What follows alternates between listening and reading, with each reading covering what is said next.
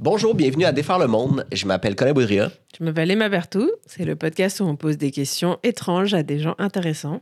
La question cette semaine, c'est est-ce que les équipes sportives, est-ce que les athlètes dans les équipes sportives devraient venir ou habiter dans la ville qui représente C'est absolument pas ça la question. C'est Il n'y a aucune fois où on, a- s'est entendu sur la question. En fait.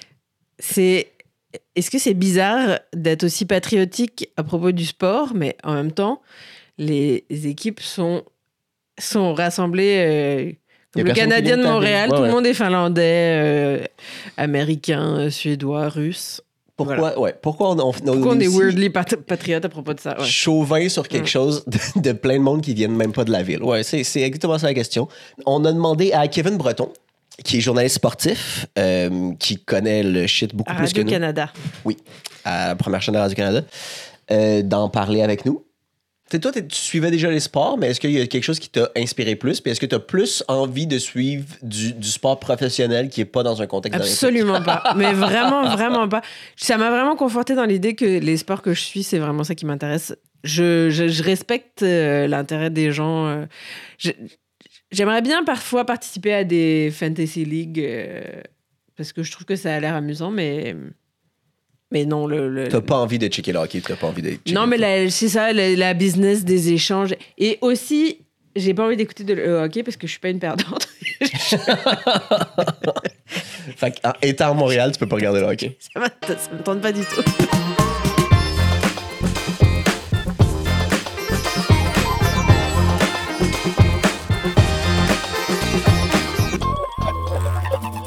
Euh, si moi je veux juste savoir, pour commencer, qui est fan de quel sport et pour quelle raison? Parmi vous et moi. Je peux commencer avant toi si tu veux, parce que ça va être Ça beaucoup moins long. Euh, je consomme pas vraiment de sport. Dans des moments où de, dans des moments de grosse ambiance, là, genre des séries ou des trucs comme ça, je vais regarder des matchs puis je trouve ça le fun. Mais je suis pas aucune ligue sportive en général. J'en regarde un peu pendant genre les Olympiques, mais sinon c'est jamais quelque chose que j'ai développé. Puis c'est pas quelque chose qu'on faisait dans ma famille. Puis j'ai l'impression que des fois il y a beaucoup de ça aussi. là. C'est quelque chose que tu développes en le faisant avec tes parents. Puis moi je, ouais, je consomme pas de sport à télé. Quel dommage. ben non, moi, je suis un gros fan de hockey. Mais, euh, tu sais, comme euh, ma job, c'est journaliste sportif, il faut que j'écoute à peu près, tu sais, je suive de loin ou de près à peu près chaque ligue. Euh, mais ce que je préfère écouter, puis ce que je vais écouter hors de mes heures de travail, ça va surtout être, euh, du hockey. Mais j'aime pas, tu sais, comme ma job de, de suivre du, du sport, c'est pas tant les matchs qui m'intéressent ou les résultats qui m'intéressent. C'est juste que j'aime les belles histoires en général. Puis le hockey, comme n'importe quel autre domaine, il y a des histoires intéressantes, inusitées, curieuses qui se produisent dans ce domaine-là. Fait que c'est juste comme un beau terrain où aller piger puis raconter des belles histoires. C'est ça du sport, c'est juste des histoires en temps réel. C'est comme aller au théâtre, mais c'est pas scripté, sauf, sauf de la lutte. Puis étrangement, la lutte, c'est peut-être le seul sport que j'écoute pas, mais gros respect quand même pour la lutte. là. C'est quand même. euh, ils ont leurs fans très précis. Mais sinon, ouais, de A à Z, là, j'aime tout. Puis moi aussi, les gros événements, comme tu sais, mettons, j'aime pas tant le soccer, mais la Coupe du Monde, je vais l'écouter. J'aime pas tant le football américain, mais je me prends toujours à écouter, mettons, le Super Bowl. Puis au day-to-day, c'est du hockey plus. Puis euh, le tennis aussi. Ouais. Puis tu dis les histoires, c'est les histoires euh, qui se racontent sur le terrain, pas les histoires. euh, Ouais, pas tant les potins, mettons, là, en argent. Pas tant euh, Taylor Swift euh, et son nouveau chum, mais euh, non, tu sais, plus euh, les, les histoires de succès euh, sur le terrain, mais aussi comme le travail, l'entraînement qui mène à ces histoires-là. Aussi, tu sais, juste comme des trucs très anecdotiques sur l'histoire du sport, tu sais, comme... En réfléchissant un peu à votre sujet aujourd'hui, je me suis retourné dans les origines des repêchages, comment ça se construit des équipes sportives. C'est le genre de truc que j'aime raconter parce que quand tu regardes ça de manière très élémentaire, c'est vrai que c'est assez euh, drôle qu'on trie au volet certains humains puis qu'on les unisse du même dossard puis que, tu sais, genre, sociologiquement, il y a de quoi d'intéressant. L'aspect sociologique du sport, c'est Ouais. ça que j'aime le plus. Ouais. Avant même que, tu- que tu fasses carrière et que tu sois obligé de, de- de suivre le sport, est-ce que tu suivais des équipes qui avaient rien à voir avec la ville ou la région dont tu étais, justement à cause d'une histoire? Parce que c'est cette équipe-là où certains athlètes sont des underdogs dedans puis il y avait quelque chose d'inspirant. OK. Ouais, ben tu sais, je pense que les générations en dessous de nous, plus jeunes que nous, comme il y avait pas mal ju- juste le câble, il était un peu forcé d'écouter le Canadien. Tu sais, les, les trucs qui géographiquement avaient du sens, puis qui se faisaient raconter par leur entourage immédiat, leur famille, leurs amis, qui eux aussi avaient pas accès à Internet. Fait que ça se transmettait beaucoup de génération en génération. Mais là, vu que c'est super éclaté, que les modèles de télévision puis de diffusion sont super éclatés, tu peux devenir vraiment fan d'une autre équipe tant qu'il est à peu près dans le même fuseau horaire. tu sais. Euh, mais même à ça, quand moi j'étais jeune, puis que je me cherchais une équipe sportive à encourager, mettons les Dogs d'Anaheim, les jeunes tripaient dessus à cause du film, les Mighty Ducks. rappelle, ouais. Mais c'est dans l'Ouest, les games commençaient à 10 h. Fait que quand t'es un enfant, tu peux pas tant écouter ça. euh. Fait que. Euh, Puis j'avais un portefeuille avec les logos des genre sept équipes canadiennes à l'époque. C'était genre en 96, 97. Puis j'avais dit, je veux encourager eux à mon père en me basant juste sur le logo que je trouvais le plus beau. Puis il m'a dit, ben c'est lui des Nordiques. Les Nordiques sont morts, Kevin. fait que là, je me suis retourné vers l'autre équipe que je trouvais le logo le plus beau, les Maple Leafs. Puis pendant longtemps, c'était mon équipe, c'était les Maple Leafs de Toronto, tu sais, que j'encourageais. Jusqu'à l'usure, mon père m'aille puis me convertisse euh, au Canadien. Puis de fil en aiguille, ben aussi, tu sais, c'est l'équipe que tu exposes dans le journal quand, t'ouvres- quand Ouais, tu vois ouais, ça ouais. le matin. Fait que tu deviens un peu fan du Canadien par la force des choses. Mais aujourd'hui, je trouve que c'est plus du tout la même réalité quand tu es un jeune parce que tu peux avoir. Tu sais, suivre les, les prouesses de n'importe qui, peu importe t'es situé où sur la Mais c'était intéressant, ça. Moi, je le voyais pas. Tu sais, moi, je le voyais Moi, je vraiment. pensais que c'était tabou de pas aimer l'équipe du, du coin où on est originaire. Pas tant, parce que, tu sais, moi, je viens de la Beauce. À Saint-Georges, c'est à une heure de route de, de Québec. Encore moins depuis qu'ils ont fait une autoroute. Puis là, euh, la grosse rivalité, c'était Québec-Montréal, évidemment. Quand Québec a déménagé, il y en a plein là, des, euh, des irréductibles qui voulaient rien savoir de devenir des fans du Canadien. Puis ils se sont dit, bon, ben si on peut pas aimer le Canadien, on va prendre ceux qui détestent le plus le Canadien. Ils sont devenus des fans des Bruins vraiment intenses, puis ils sont encore aujourd'hui. Fait que non, tu sais, je pense que oui, on s'accroche un peu à géographiquement à la municipalité dans laquelle on est. Mais euh, tu sais, je pense que dans le sport, puis dans le monde en général, il y a un esprit contrarien où tu aimes ça juste dire l'inverse de ce que. Ouais. C'est de même que des rivalités se bâtissent, c'est de même que des discussions se bâtissent, puis des familles se détruisent, peut-être ça va à l'extrême. Euh, mais je pense que juste pour ça, il y en a qui vont juste faire l'inverse puis prendre l'équipe qui gosse le plus. sais. Ouais, ouais. Mais ça, c'est, ça, c'est fou qui ont choisi, OK, je vais continuer à suivre l'équipe qui est les.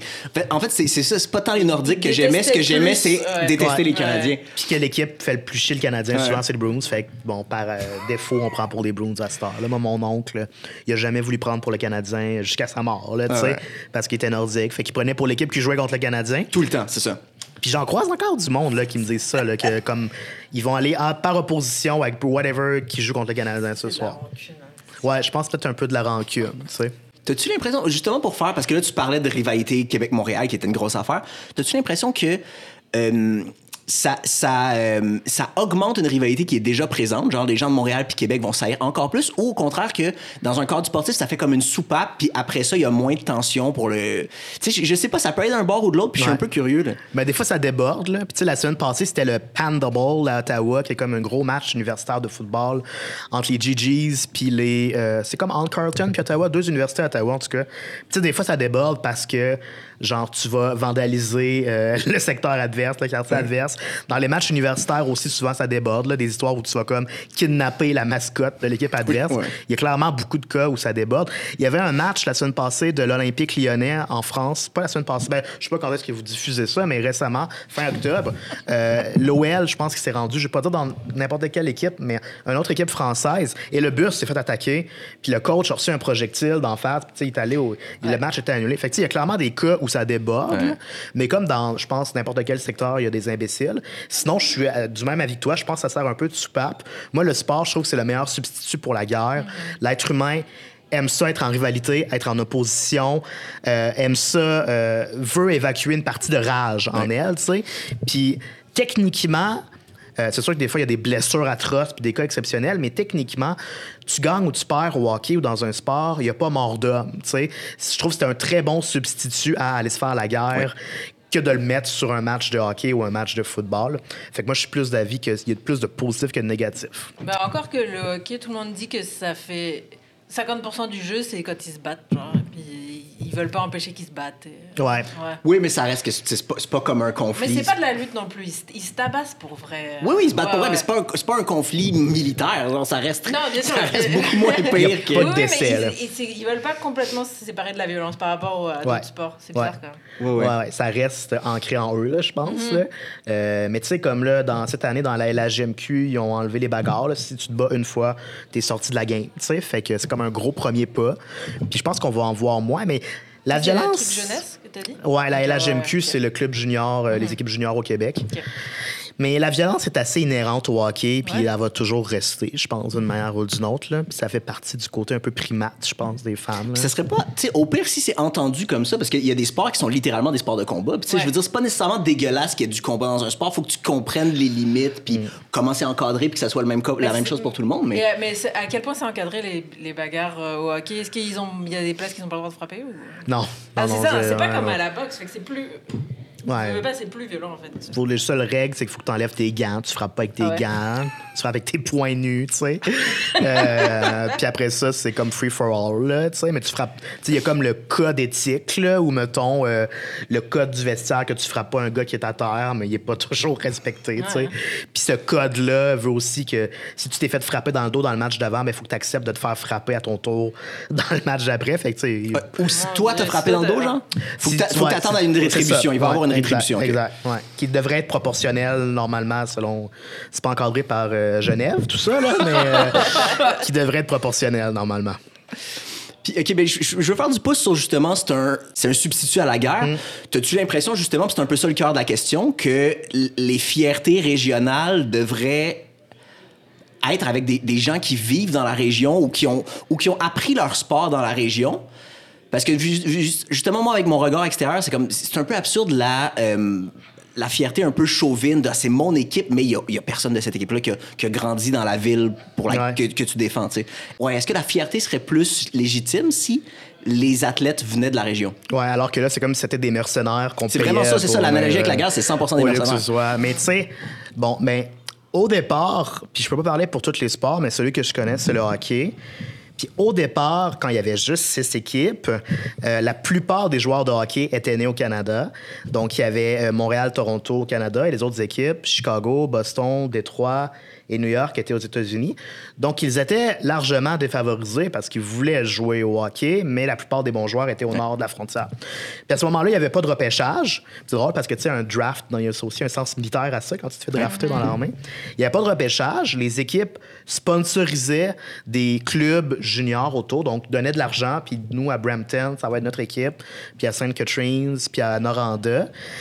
Puis c'est comme s'ils groomaient leurs joueurs de même, puis se joignaient à Puis il eux. fallait qu'ils viennent de ces équipes juniors-là. C'était c'était le, le, le pipeline normal Ouais. pour recruter des joueurs. C'était beaucoup plus géographique, mais en même temps, le Canadien pouvait très bien décider que c'est moyen de sponsoriser une équipe en Ontario ou au Manitoba, mais c'était plus près géographiquement euh, déjà à ce sens-là.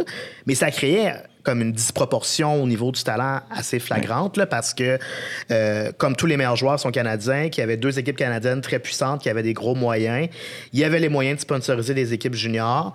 Puis il y avait un droit de veto sur à peu près tous les joueurs qui étaient là. Sauf peut-être Détroit, qui était comme très près de la frontière, fait qu'il réussissait des fois. Mais ça créait quand même un. Ben, ça faisait pas du hockey le fun parce que c'est les deux mêmes équipes qui avaient les mêmes joueurs tout le temps. D'où l'idée de créer un repêchage où tout le monde pouvait repêcher qui il voulait.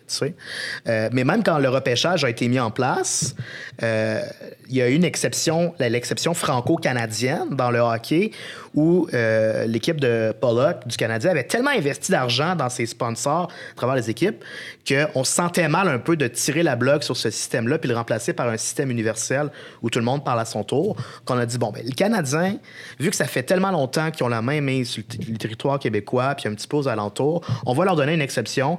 Puis à chaque année, ils ont le droit de prendre les deux meilleurs franco-canadiens no matter, puis après ça, on fait le repêchage.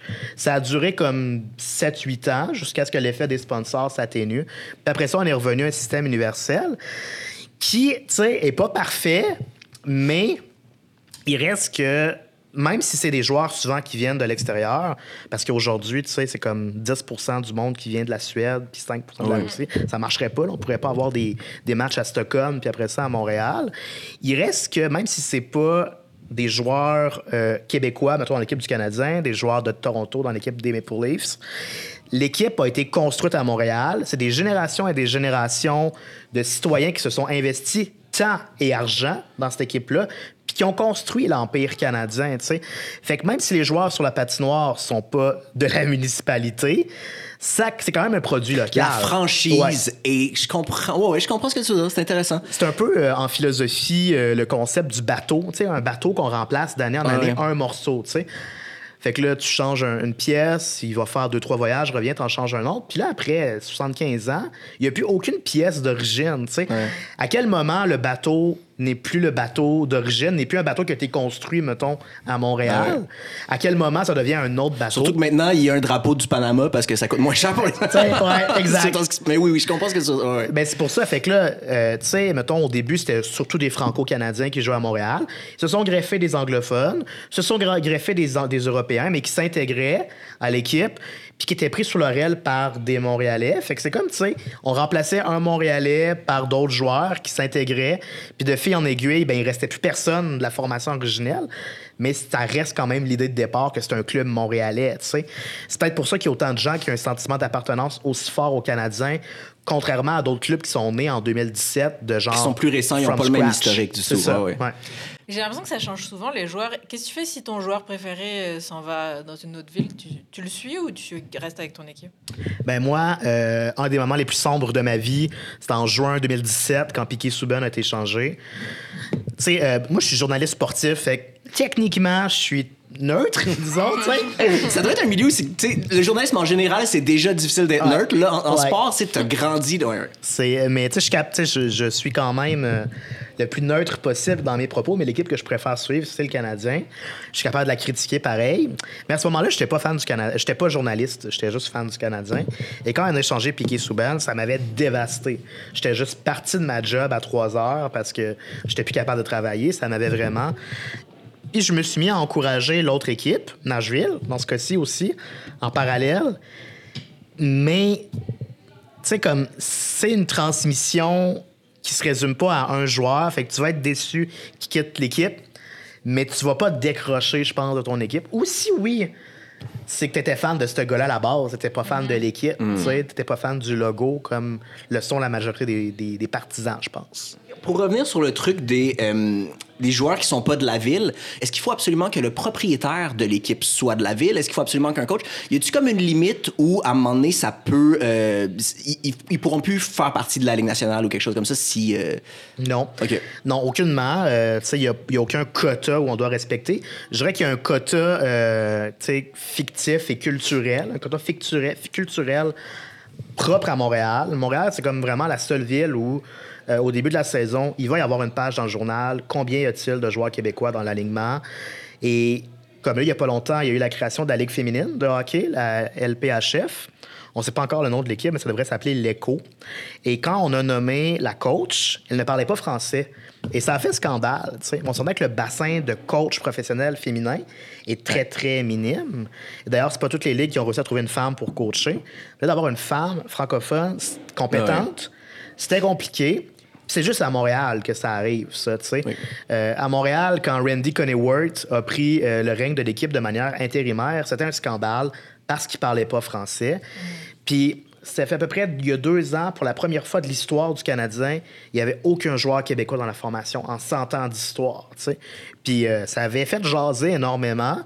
Puis après ça, l'année d'après, le Canadien avait embauché beaucoup de joueurs, tu sais, pas nécessairement super bons, genre Cédric Paquette, Mathieu Perrault, mais juste pour s'assurer que ça se reproduise plus. tu sais. Parce qu'il y avait peur qu'il y ait une drop de, euh, de, de- de- de public ou quelque chose Ouais. comme ça, ce qui, qui aurait probablement été le cas après quelques, après Oui. quelques temps. ouais. Les Alouettes de Montréal se font un point d'honneur d'avoir des francophones dans leur équipe.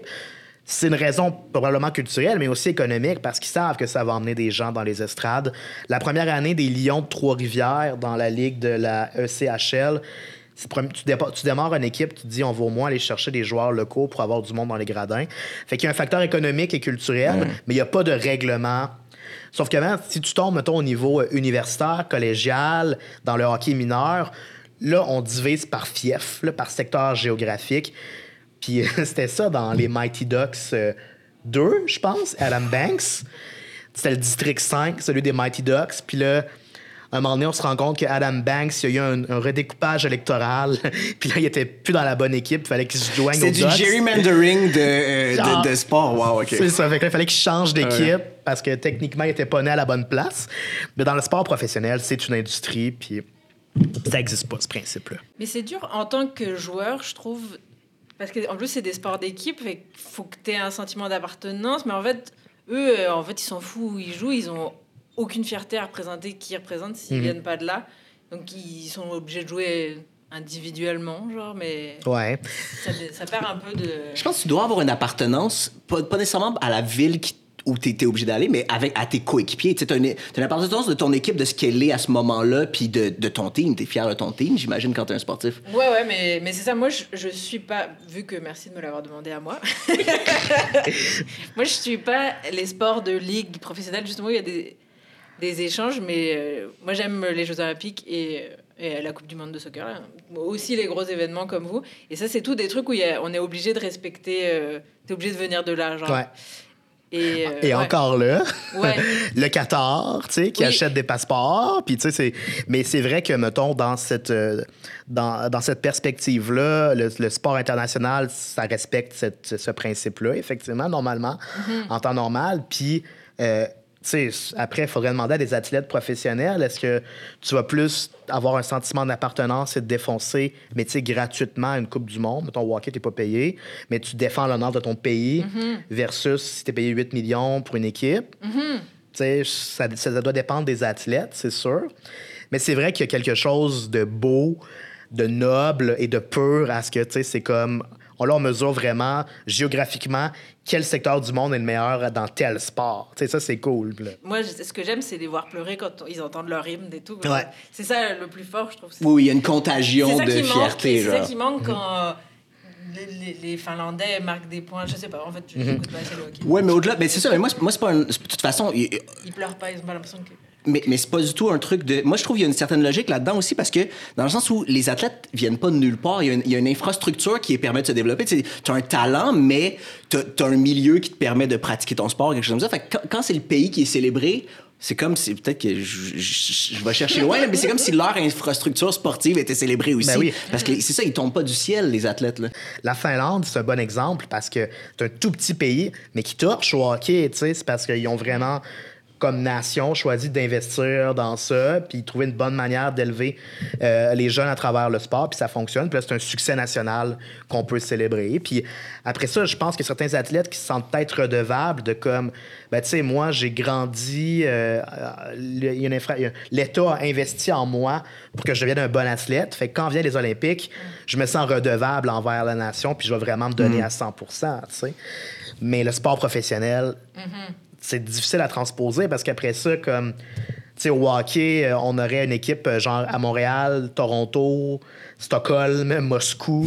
Tu sais, on Oui, il serait- il tout le temps sur le décalage horaire, Ça, ça marcherait serait pas. super, oui. Ça marcherait pas, tu sais. Fait que. euh, Puis tu sais, comme on veut pas se priver de ça, comme, mettons, l'un des meilleurs joueurs de la LNH en ce moment, Austin Matthews, est né en Arizona, euh, une place où il n'y avait pas de hockey, mais on a mis une équipe de hockey là-bas qui était plein de Canadiens puis de Suédois, mais ça donnait le goût, à un- ça donnait le goût à un petit gars de 4 ans de faire, de jouer au hockey. Fait que ça permet d'universaliser le sport puis d'élargir la démographie du hockey aussi. Tu sais, le fait qu'il y ait une espèce d'immigration comme ça euh, des joueurs.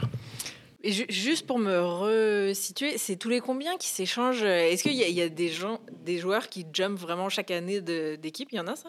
Ouais, des, hockey, ouais. des joueurs de soutien, mettons, là, des joueurs qui comme, ont vraiment de la misère à faire l'équipe puis qui ils Ah se ouais. battent pour un contrat d'un an. S'ils ont un contrat de deux ans, ils sont vraiment contents. Mais tu sais, je pense que la durée de vie d'un joueur moyen dans une équipe, pas une vedette, c'est peut-être 3-4 ans. Fait qu'il y a quand même un roulement. là. Puis les coachs, c'est un peu la même chose aussi. là.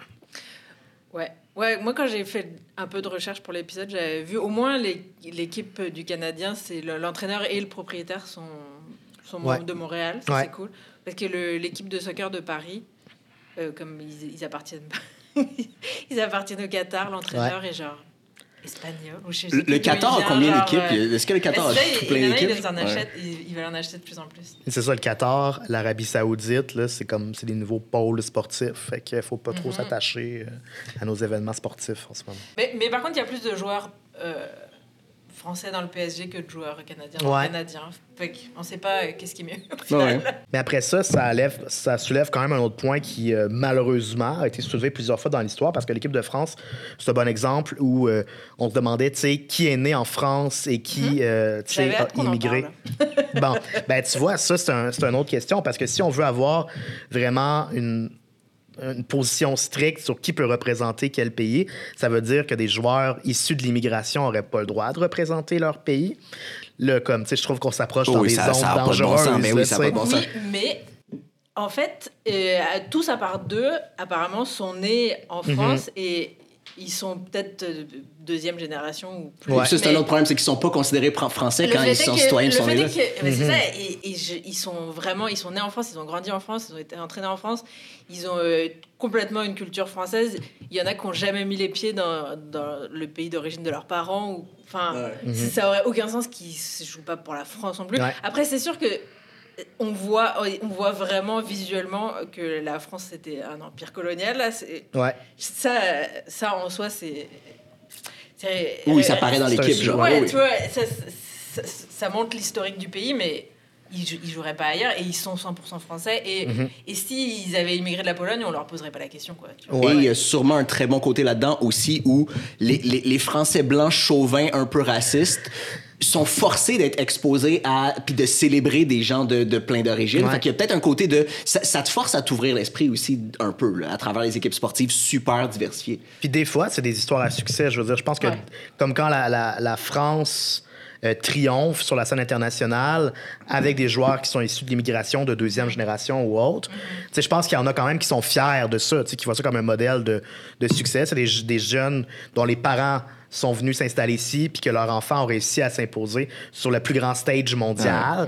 Je pense que ça aussi, ça vient un peu faire vibrer la, la- la fibre euh, patriotique française. Fait que ça a aussi des bons côtés. Puis je pense que ce principe-là se transpose aussi dans l'industrie euh, professionnelle, tu sais, parce que c'est un peu le même principe. Dans le fond, c'est juste a de l'immigration euh, économique qui se passe dans l'industrie professionnelle. Euh, puis l'exemple des Golden Knights de Vegas au hockey en est un bon, parce que ça, c'est une équipe d'expansion. Fait quand tu es une équipe d'expansion, tu n'as pas le choix de commencer avec 100% de joueurs qui viennent de l'immigration, entre très grosses euh, guillemets. Il y avait un joueur... quoi, mais tu peux-tu m'expliquer c'est quoi une équipe d'expansion? Je pas. Ouais, donc euh, euh, en 2016, c'est comme en 2016, la LNH a dit on va installer une nouvelle équipe, créer une nouvelle équipe. Et là, euh, chaque formation de la ligue doit rendre disponible deux ou trois joueurs. Et là, la nouvelle équipe va piger les restants ici et là. Euh, et c'est comme ça qu'on bâtit une nouvelle équipe. Là, Vegas, pas du tout un, un foyer de non. hockey habituel. Ils se sont quand même forcés, ils sont allés prendre un joueur qui venait du Nevada, le seul dans la ligue, Derek England, qui était, si je ne me trompe pas, leur premier capitaine. Et tous les autres, c'était vraiment, comme on appelle en anglais, des outcasts, là, des misfits, qui venaient d'un peu partout. Et la première année, ils se sont rendus en finale de la Coupe Stanley. Et leur première année, c'était juste après qu'il y a eu une fusillade au Nevada lors d'un spectacle country, je me rappelle plus trop, mais on n'en tient plus registre, là, des fusillades aux États-Unis. Mais tu sais, il y a eu la fusillade deux, deux jours après premier match. Puis ça a vraiment soudé cette équipe-là qui s'est attachée. Il y a eu plein d'activités avec la communauté. Ils sont tous devenus des joueurs de Vegas. D'ailleurs, c'est devenu leur slogan Vegas Born, genre né à Vegas, même si en vérité, aucun d'entre eux était né Et à très Vegas. peu de gens à Vegas, euh, j'ai l'impression, sont nés à Vegas. Ouais. C'est pas une ville de. Non, c'est beaucoup une ville de touristes, mais ce qu'on a appris aussi comme euh, spectateurs et partisans, c'est que Vegas, il y a aussi des milieux résidentiels. Puis les gens qui allaient voir Vegas, les matchs, c'était pas juste des touristes, il y avait beaucoup de vrais, une fanbase vraiment forte. Et ils se sont rendus en finale de la Coupe la première année, puis ils ont remporté la Coupe l'année passée, avec encore, quand ils ont gagné la Coupe l'année passée, la grosse histoire, c'était les Original Six Misfits, genre ceux qui avaient réussi, qui étaient là au tout début lors de l'expansion, puis qui ont gagné la Coupe, puis qui sont nés à Vegas, euh, puis qui ont remporté la Coupe. Fait que tu sais, il y a comme ce principe-là aussi qui, qui existe dans l'industrie professionnelle. Si on l'accepte genre euh, de, de flouer les frontières euh, sur la scène internationale, faut aussi l'accepter, je pense, sur la scène professionnelle, qu'il va y avoir de l'immigration économique de même. Puis que c'est pas juste des mercenaires qui vont chasser le plus gros contrat. Non, parce qu'eux, ils ont développé, c'est ça, ils ont développé une appartenance, puis ils sont contents d'être là. Puis Ouais. c'est vrai que. Puis en plus, de ce que je comprends, c'était au- aucun. Il y avait aucun joueur vedette, il y avait personne Ouais. qu'on n'aurait pas pu prévoir qui se rendrait loin de même. Tout à là. fait. Ouais. C'était vraiment là, des restants qui s'étaient assemblés, mais ils se sont solidifiés autour de ça, puis ça a fait une, une des plus belles histoires euh, du hockey professionnel. Merci, euh, merci vraiment beaucoup. Y a-tu des trucs que tu voudrais plugger? Je suis à la radio euh, les week-ends, le samedi, dimanche, euh, à la première chaîne de Radio-Canada à travers le Québec et le Canada, le, le- à travers le Québec le samedi. Et on est diffusé à travers le Canada le dimanche. Fait que c'est ça. Vous pouvez nous écouter à la radio, partout, peu importe euh, votre degré d'allégeance. euh, euh, puis, euh, On, on est neutre. On Ouais, est- oui, le plus possible.